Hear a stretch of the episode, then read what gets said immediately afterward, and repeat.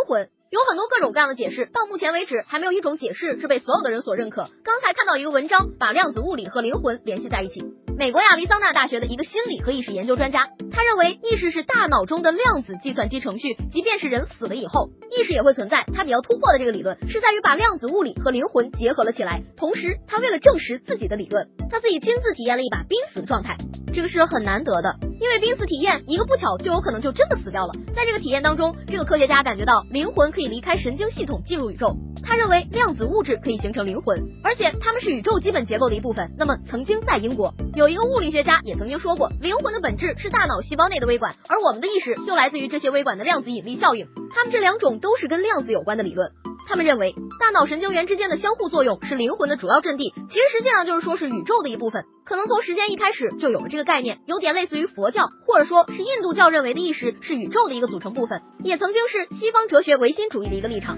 那么这个体验濒死的物理学家在体验当中，他发现微管失去了量子态，可是其中的信息不会被摧毁，他只是离开了身体，回到了宇宙中。他觉得回归宇宙可能是我们人类每一个人的宿命。这个科学家最后得出一个结论，就是微管中的量子信息不会被毁灭，也不可能被摧毁，会回归到宇宙当中。如果说病人濒死状态又复苏了，那么这种量子信息又可以回到微管，又恢复到病人的体内。他提到了意识可能是大脑中的量子的一个计算机程序。其实有的时候我也在考虑这个关于意识方面的一些想象，有的时候在想会不会每个人类的肉体其实就是相当于现在所使用的计算机，只是一个载体，而每个人的意识和他的灵就相当于是计算机里面的程序，只不过我们肉体和意识和灵魂是更高级的一个计算机，它并不是像我们现在所用的计算机一样是同样的构造模式。它的原理我觉得应该就是把一个灵魂或者意识输入到了你的肉体里面，那么随着那个肉体的增长。这些曾经输入的意识和灵魂也不断的被发现、开发出来，并且不断的吸收，就像是计算机在装新的程序一样，不断的去安装各种你所能接触到的一些新的程序。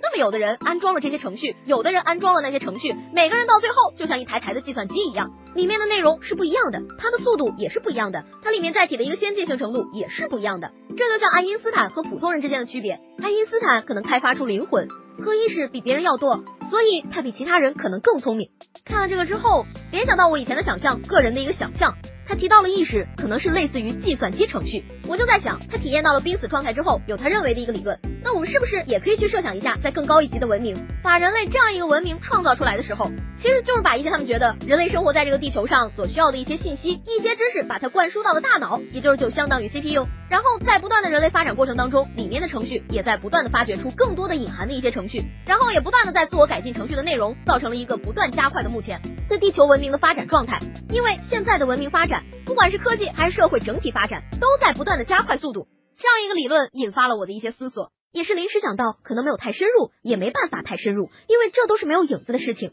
但是去想一想，可能会不断的有一些启发性的东西让我们去思索。不断启发和思索的过程当中，一个不巧，会不会就有人可能会发现人类文明的一个实质，或者说它的真正来源是比较难发现的，但是可能会在自己的大脑当中设想出一个接近于真相的一些。